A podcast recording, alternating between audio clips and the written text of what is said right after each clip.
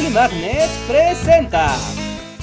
Y ahora es momento de... Historia morbosota. Desde el principio de los tiempos, los seres humanos han inventado nuevas y divertidas formas de matarse unos a otros. Desde pegarse en la cabeza con rocas o apuñalarse con lanzas, gran parte de la historia de la humanidad ha consistido en utilizar la creatividad para idear maneras cada vez más crueles y horribles de matarse. De hecho, han sido tantos y tan diversos los métodos de tortura a lo largo de la historia que resulta complicado escoger uno que se lleve el título de el peor castigo creado por el hombre. Pero de entre todos estos, el toro de Falaris o el toro de bronce sin duda es uno de los favoritos de los historiadores cuando se toca el tema. Y es que el toro de Falaris no solo era una horrible manera de morir, sino que también estaba diseñado para hacer de la tortura un espectáculo, que podía servir de entretenimiento en las fiestas de la antigua Grecia. Fue durante los años del 570 al 554 a.C., que la ciudad griega de Acragas, hoy conocida como Agrigento en Sicilia, gobernó un temido tirano llamado Falaris. En realidad no fue tan malo, hizo grandes aportes en infraestructura en la ciudad. Sí, pero también comía niños. Eso es solo propaganda. Sin duda, la figura de Falaris era controvertida, aún en su propio tiempo, pero como siempre, nunca faltaba el lambiscón lamebotas que trataba de quedar en buenos términos con el gobernante. En este caso, nos referimos a este hombrecillo enfermo y triste llamado Perilus, quien era un artesano que trabajaba el bronce y sin duda tenía un gran talento.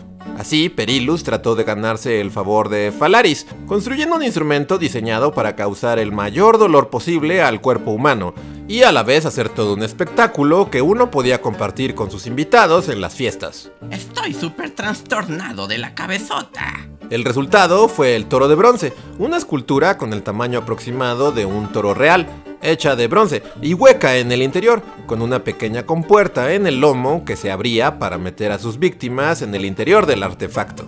Y cuando decimos víctimas nos referimos a cualquiera que diera el menor indicio de estar contra Falaris. La idea detrás del artefacto era colocar a las personas en el interior y una vez cerrada la escotilla colocar fuego bajo el toro, y básicamente cocinar vivas a las pobres víctimas con temperaturas que podían llegar a los 1000 grados centígrados. No hace falta especificar a detalle el efecto brutal que esto tenía en el cuerpo humano, basta decir que ser cocinado vivo dentro del toro podía llevar a la muerte en cuestión de minutos, dependiendo del nivel de calor que se pusiera bajo la efigie.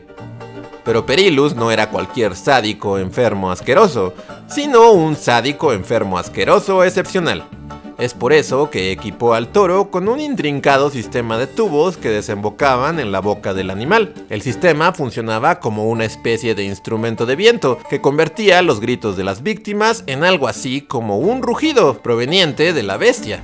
Esto, sumado a los movimientos que las víctimas hacían al estarse quemando vivas en el interior, hacían que pareciera que el toro cobraba vida. Y para disimular el aroma a carne quemada, Perilus añadió un lugar en la cabeza del animal donde colocar inciensos, para así no hacer vomitar a los invitados a los banquetes de Falaris. Mmm, lavanda, qué agradable. Así, según la historia, llegó el día en el que Perilus presentó a Falaris su terminada creación de pesadilla. Hela aquí el toro de bronce. Cuando sea momento de castigar a uno de sus enemigos, metedlo aquí. Luego enciende el fuego debajo y las pipas conectadas a la boca harán de sus gritos el más tierno, más patético y melodioso mugido. Y lo que sigue en la historia no está del todo claro.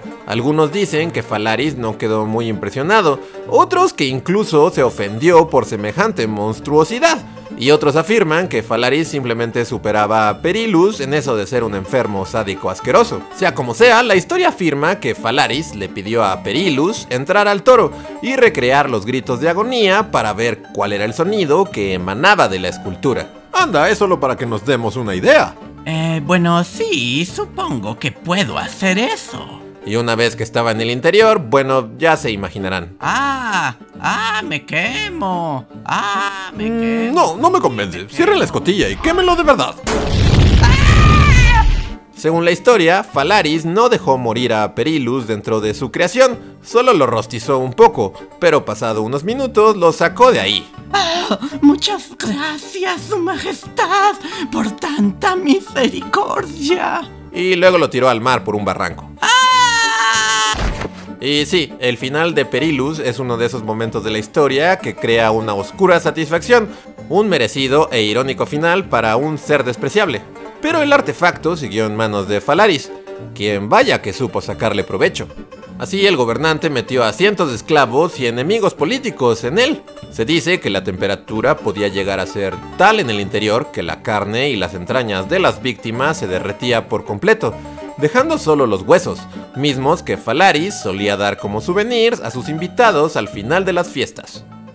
Pero la historia del toro de Falaris volvería a tener tintes irónicos y justicia poética una vez más, en el año 554 a.C., cuando el pueblo de Acragas tuvo suficiente de Falaris y el gobernante fue depuesto por un levantamiento del general Telémaco y cocinado en su propio toro. ¡Ah! ¿Qué hice para merecer esto? Sin embargo, aunque este fue el fin de Falaris, no fue el final del toro. Alrededor del 400 a.C., los cartagineses saquearon Sicilia, liderados por el general Himilco, y se llevaron al toro. Himilco se llevó la escultura a Cartago, aunque no hay registros históricos de que los cartagineses lo hayan usado para cocinar personas. No se puede decir lo mismo de sus siguientes dueños, quienes estaban más que a favor de la tortura y esas cosas. Estamos hablando de los romanos, quienes recuperaron al toro en el 147 a.C., después de ganarle a los cartagineses bajo el liderazgo del general Scipio Aemilianus. Y los romanos lo usaron para lo que seguramente se están imaginando, cocinar cristianos como si fueran un restaurante. El primer mártir fue San Antipas, en el 92 después de Cristo, pero también estuvo San Eustacio en el 118 después de Cristo, quien fue quemado en el toro junto con toda su familia, según cuenta la leyenda, o Pelagia de Taurus, entre muchos otros pobres cristianos. Claro que como sucede con la historia, muchos de los santos que produjo el toro carecen de evidencias legítimas que corroboren sus historias, y algunos, como San Eustacio, incluso son considerados por algunos como personajes legendarios que realmente nunca existieron. Sin embargo, esto no quita que las representaciones de su martirio hayan sido replicadas a lo largo de la historia por el cristianismo e inmortalizadas en lugares tan famosos como la Catedral de Notre Dame. La veracidad de la vida de estos santos a veces es puesta en duda, y lo cierto es que lo mismo sucede con la historia del toro en sí mismo. Verán, de acuerdo con la historia, el toro finalmente fue tirado al mar, igual que su creador, muchos años antes. Pero hoy en día hay historiadores que piensan que toda la historia es un mito, que se fue propagando por generaciones. Así que siendo que la historia es un teléfono descompuesto que se extiende por milenios, bien podría ser que hace 2500 años existió un rey Falaris que tenía un asador en forma de toro y hacía las mejores parrilladas del reino. Ese Falaris es el mejor rey. Sus hamburguesas son deliciosas.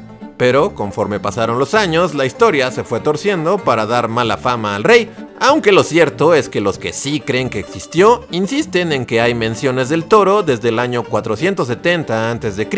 por el poeta Pindaro y Polibio, quien vivió 200 años después de Pindaro, en una época donde ya se dudaba de la existencia del toro.